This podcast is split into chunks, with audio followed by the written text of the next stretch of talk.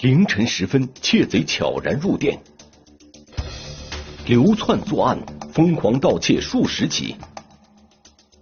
车站现身，警方跨省抓捕，百里追寻，盗贼无处藏身。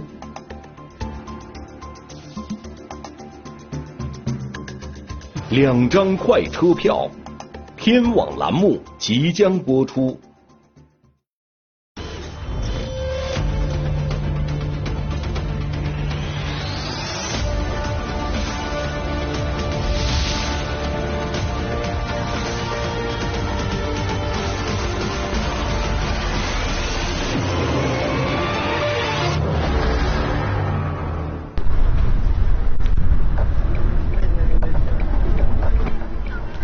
我觉得很深，因为我从警时间不是特别长，七八年，但是很少碰到这种情况。他经常是买两张票，一一张往南，一张往北，这让我非常困惑，不知道他真正乘坐了哪一趟。就是说，你偷一次，可能是侥幸或随机，但是你反复来我们辖区来作案，这明显带带着一种挑衅的心理。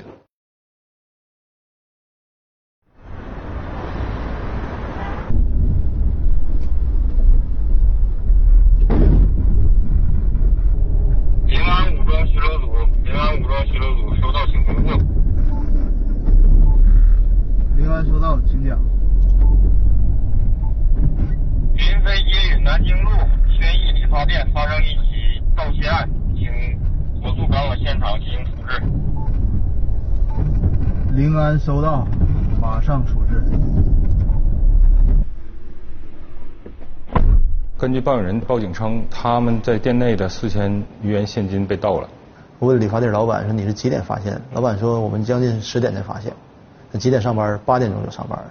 那为啥上班刚上班没发现？他说我家没有被破坏的痕迹，我进屋开锁都正常开锁，正常工作。警方发现被盗理发店不仅门锁没有被破坏，就连存放现金的抽屉上面的锁也完好无损。根据老板反映，抽屉每天都会上锁，抽屉的钥匙虽然会放在店内，但是摆放的位置非常隐蔽。当时我就怀疑会不会是熟人作案，或者是来过他家的一个顾客记清了。记住了，来进行盗窃的。老板就来了，四点啊，四点老板就上班了。老板表示，理发店平日里只有自己独自经营，并没有雇佣店员。熟人或者顾客确实有可能知道抽屉钥匙的摆放位置。随即，警方调取了店内监控，很快便发现，二零二一年五月十九日凌晨三点三十八分，一名可疑男子出现在监控画面内。监控里是一个青年男子，戴着口罩，背着双面双肩包，穿着格子衫。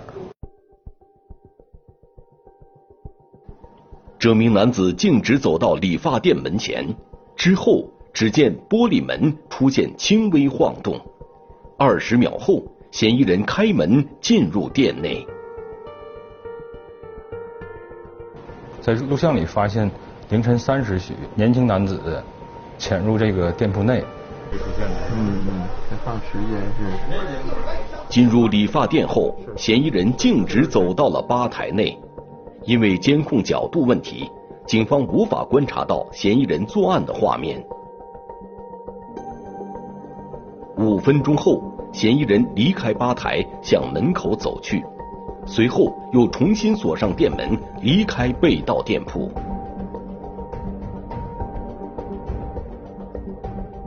但是经过查看监控之后，老板很确定没见过盗窃这个人，而且老板说这个店他自己在干，也不雇任何员工，最近顾客也比较少，所以他很确认，嗯，不是熟人。有零钱，零钱就一千多，一百就将近一千块钱。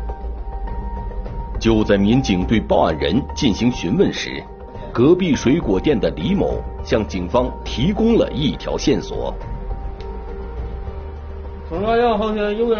他是凌晨三四点、两三点左右发和这个人看见这个人的。我当时就问他，这么晚你还不睡觉吗？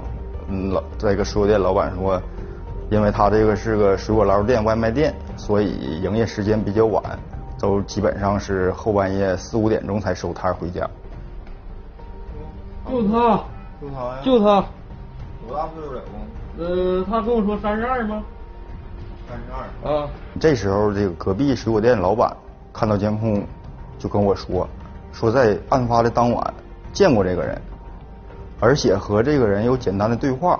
嗯，以他说，这个人是从附近的一个网吧刚出来，现在没有东西吃，没有钱，也没有地方住。他家说是观海的，但具体不知道观海不观海。呃，他说跟他妈呢，跟他爸生气了，呃，出来的，呃，没搞对象，就就这小子，反正这钱就是这小子。当时水果店老板看见监控之后，就和我说就是他，我他很坚坚信，但是根据平时这个办案这个经验来看，每个目击证人对嫌疑人的这个描述不是很清楚，当时我也有一点不信。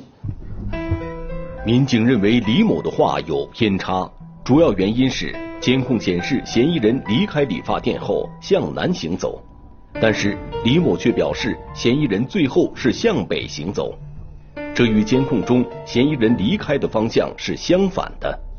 但是李某笃定的认为自己没有看错，并且告诉民警，嫌疑人行走的方向有一间网吧。目击证人既然提供了给咱这个线索，咱们就要顺着这个线索顺藤摸瓜查查下去。警方火速赶往李某所说的网吧，然而经过寻找，网吧内并没有找到可疑人员。经过查看监控，而且和网吧的上网记录，会有没有这个年轻的？和当时网吧前台的监控进行比对，并没有发现。嗯，理发店监控中盗窃的这个嫌疑人。随后，侦查员调取了网吧附近的路面监控，依然没有发现画面中的可疑男子。随即，警方再次联系李某，进一步核实嫌疑人的详细情况，和他确认到底见过这个人长什么样，体貌特征是什么，而且网吧是哪个网吧？嗯，水果店老板。后来仔细想了一想，说是记错了，看的这个人和监控里监控里这个嫌疑人他不是一个人，可能是他工作比较累，也是记差了，有可能不是案发的那一天。这时候我们这个很懊恼，觉得线索又断了。警方随即对案发现场周边的监控进行调取，希望从中可以找到嫌疑人的蛛丝马迹。我们辖区属于城中心一种老的小区，就老的辖区，室内治安状况比较复杂，呃，沿街商铺很多，但是呃，从地理位置上来说，监控不是特别好，呃，治安情情况比较复杂。监控稀缺，警方排查起来异常缓慢。五小时后，侦查员终于在一间烤肉店门前的监控中看到了嫌疑人的身影。但几秒钟后，嫌疑人再次消失了。警方立即赶往此地，发现该地是一处老旧居民小区。随即，侦查员对附近的人员进行走访。很快，一名出租车司机表示自己曾经载过嫌疑人。我们跟出租车联系，出租车说这个男的现金支付，他没有用微信支付。嗯，现金支付以后，他来到我们。锦州的一个洗浴中心。嗯，这情况我们有一个嫌疑人，但那个他。警方分析，盗窃案发生在凌晨时分，嫌疑人极有可能在作案后前往洗浴中心留宿。没发现是吧？啊，没说话，因为其实当时我是很兴奋，觉得像往常的案件一样，这个人已经在洗浴中心落脚了，到那儿我们直接抓捕。但是，当侦查员赶到洗浴中心，与洗浴中心工作人员进行询问后，结果却并不理想。就是在他向洗浴中心展示他的行程码的过程中应该是出现了问题，他的行程应该是比较多，当时正处在疫情疫情期间，呃，就那个洗浴中心对这个行程码比较多，有严格的管控，洗浴中心没让他在在里留宿。因为防疫相关规定，洗浴中心的工作人员并没有让其留宿，也没有留下嫌疑人的身份信息。只是用手机拍了一张该人通信行程卡的照片。发现这张行程码，他去过沈阳，去过河北，去过山西，去过浙江，去过吉林，去过太多了。让他住，就让他走了，是这样，是这个。尽管行程信息并不能提供嫌疑人的身份信息，敏锐的侦查员依然从中看出些许端倪。当时我的第一第一反应就是什么呢？就是他这个人肯定是流窜了。倘若嫌疑人是流窜作案，那么警方侦破本案将异常困难。我们作为一个基层派出所来说，办理这种流窜的其实非常难的，因为对我们案件来说的，一是没有哦固定住所，二是不知道人员信息，就是对我们来说根本就不掌握他任何的行踪。就他可以今天在山东，明天在河北，对我们抓捕很很有很大的不便。锦州是连接东北和华北地区的交通枢纽，集铁路、公路、海运、空运和管道运输于一身。警方短时间内无法确定嫌疑人究竟是以何种方式进入锦州，案件一时间陷入了僵局。特别沮丧。我们警组接完解梦之后，因为我们年轻人比较多，力争呢想在每一个案子上都有一定突突破。我们我们也带年轻人，也想给年轻人一个榜样，就想让大家觉得就是每每一个案子我们都想经营，都想搞，都想让都想让老百姓能挽回点损失，哪怕挽回一块钱，我们也也想就是这样做。然而，就在锦州警方对这起盗窃案一筹莫展时，二零二一年五月二十三日下午五点左右，临安派出所再次接到报案，辖区内的一家烤肉店被盗。当警方抵达现场后，发现这起盗窃案的作案手段与五月十九日发生的理发店盗窃案如出一辙。在调取了店内的监控视频后，侦查员确定。两起案件是同一人所为，因为这个嫌疑人背了一个双肩包，这个双肩包就是在第一次在理发店被盗的过程中就出现过。虽然说每次这个嫌疑人都会戴着口罩，都会换了不同的衣服，但是这个双肩包从来就是没有再换过。就在警方对烤肉店的盗窃现场进行现场勘查时，侦查员的对讲机再次响起。五月二十三日下午，辖区内在短短一个小时内接连发生四起盗窃案。通过监控比对，警方确定，二零二一年五月二十三日当晚发生的多起盗窃案都是一人所为。我们的警组像他说的，我们警组四天一个班他隔四天又上我们这儿偷来，我们觉得对我们的治安情况是一个质疑。就是说，你偷一次可能是侥幸或随机，但是你反复来我们辖区来作案，这明显带带种一种挑衅的心理。窃贼疯狂的作案，让专案组所有民警感到愤怒。警方立即调取这几起盗窃案件的所有监控视频进行比对，并对嫌疑人的行进方向进行判断。很快，诸多线索指向嫌疑人在二零二一年五月二十三日对四家店铺实施盗窃后，步行去往了火车站方向。警方分析，嫌疑人极有可能准备乘坐火车离开锦州，随即火速赶往了锦州火车站。到火车站之后，跟当地的就是铁火车站的乘警联系，跟他说说这我们有个案件，有这个情况，比对嫌疑人。他说每一天这流流动量太大了，就是这个困难就是可想而知，他们也不会留意每一个人进来的。当时他就是火车站每天的人流量很大，仅仅凭着嫌疑人的身影，车站的值班民警也无法分辨出嫌疑人是谁。但是，当办案民警说出嫌疑人通信行程卡上的相关轨迹，值班民警突然对这个人有了印象。但是你说这个他这个乘警特别有印象，为什么呢？就是说这个在疫情期间出能有行程码能有这么厚一摞的人太少了。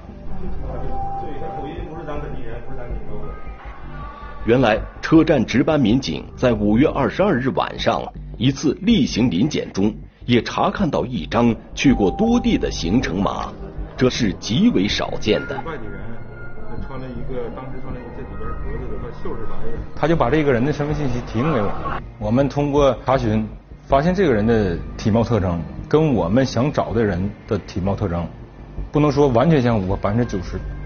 当时我们这个组员就是特别开心。觉得就见到一些死光，就是一一丝曙光了。就是这个人挑战我们底线，那个人可能会就就被找到了。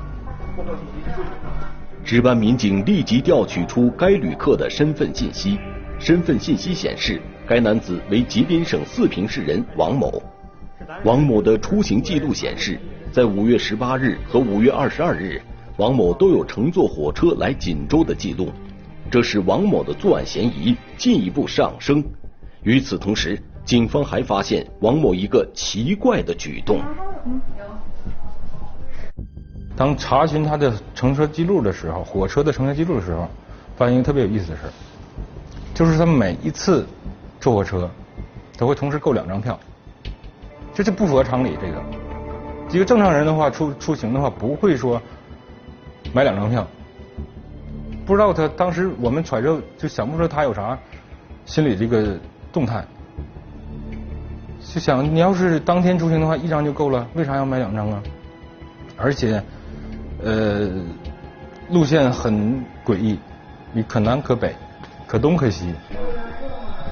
王某为什么要在出行时购买两张火车票，而且从来也不把没有乘坐的火车票退掉？警方一时间也不得而知。就在此时，警方发现王某在购票系统上刚刚购买了一张邯郸去往绥中的快二二八六次火车票。绥中离锦州大概有两百多公里，它属于葫芦岛是一个一个县级市，一个一个一个县。绥中至锦州两地车程仅两个小时。经过专案组研判决定，对王某实施抓捕，而抓捕地点则选择了绥中的前两站唐山站。预防他害怕他在中途下车，我们就将抓捕地点选在了唐山，河北唐山，因为这是我们从锦州赶到河北唐山，跟他与他车相会的过程中，我们能赶到的最。最最远的距离了，我们只能赶到河北唐山。喂，没上车是吧？好，我知道了，知道了，知道了。然而，就在警方赶往唐山的途中，意外发生了。王某并没有上快二二八六次列车，而是又在系统上购买了。另外一张邯郸去往山西潞城的六零四三次火车票。得知这一消息，几名侦查员心急如焚。还来得及当时在唐山就僵住了，我们决定怎么办？就是是继续南下去追他去，还是回老家？这案子我们放弃了，怎么办？但是我跟我们的警主在就在火车上，就这一个座上，火车上当时没有其他人，就我们三个人坐这座上商量。如果抓不到他。他可能还会在其他地方作案，嗯，他在其他作地方作案也会对当地的这个群众造成损害，嗯，我们尽早一天抓住他，我们就早一天让当地的这个人民群众少受点经济经济损失，啊，也是一种止损的行为。警方决定继续追踪王某，然而当警方到达唐山站后。当天前往鹿城的车次已全部发车。再三分析王某的下一步行踪后，侦查员购买了唐山去往邯郸的火车票。咱要是到鹿城也是画了一个路线，分析他往西去、北去还是南去，也在也在思考，因为我们总是要比嫌疑人要慢一步，为什么呢？因为他有主动，他可以随机购票，但我们不行。显然，狡猾的嫌疑人警惕性极高，这使得警方十分被动。专案组远程研判后决定，根据王某近期的行动轨迹，提前对王某即将前往的目的地进行预判。赶不上，赶不上。对对对对，路程只有四趟。我们一直在跟着他的后边走，我们这回做一个预判，嗯，在邯郸等他。因为邯郸那个地方，在我说的太原。长治还有郑州的中心位置，就是相对来说是一个交，在当时的情况下属于一个枢纽的地方。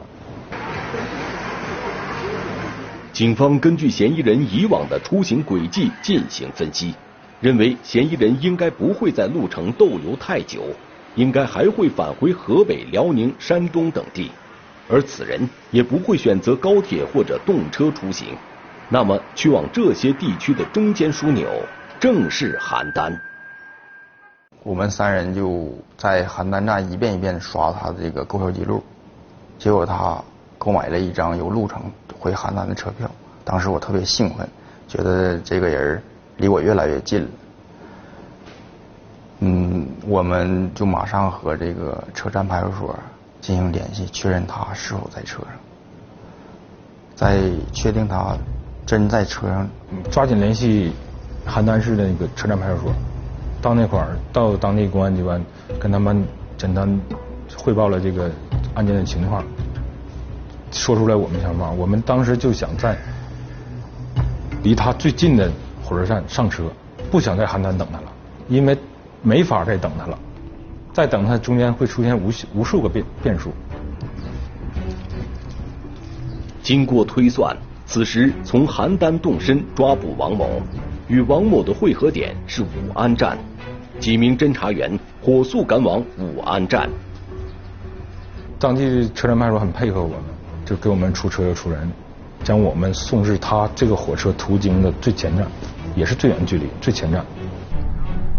警方担心狡猾的嫌疑人在火车上变换座位，稳妥起见，两名侦查员分别从车头车尾上车找寻嫌疑人。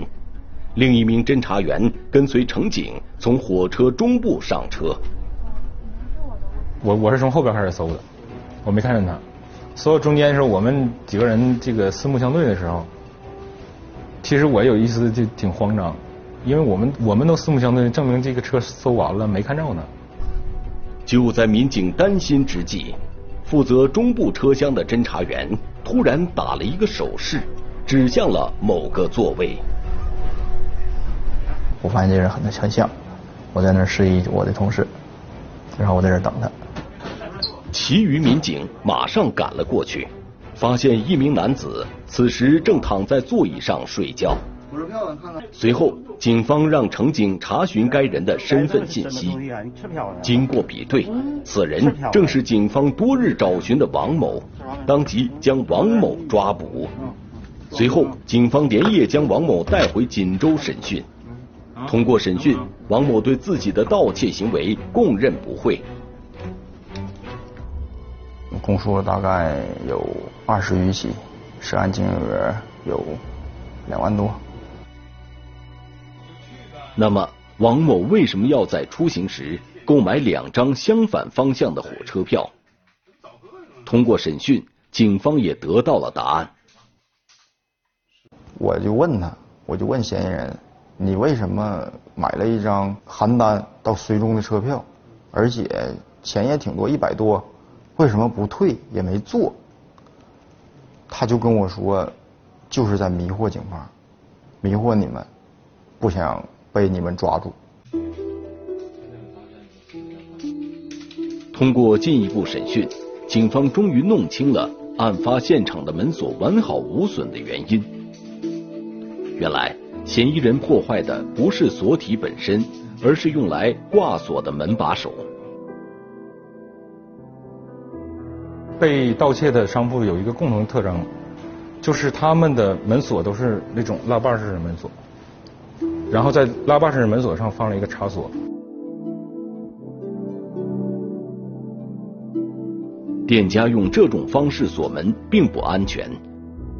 很多店铺其实是有卷帘门的，但是大部分店家嫌麻烦，离店后都不放下卷帘门，这给了嫌疑人可乘之机。提醒广大业主，呃，离开店的时候一定要关好门窗，呃，确保锁的质量。店内不要存放大量的现金，发现可疑情况和可疑人员，及时向公安机关报警。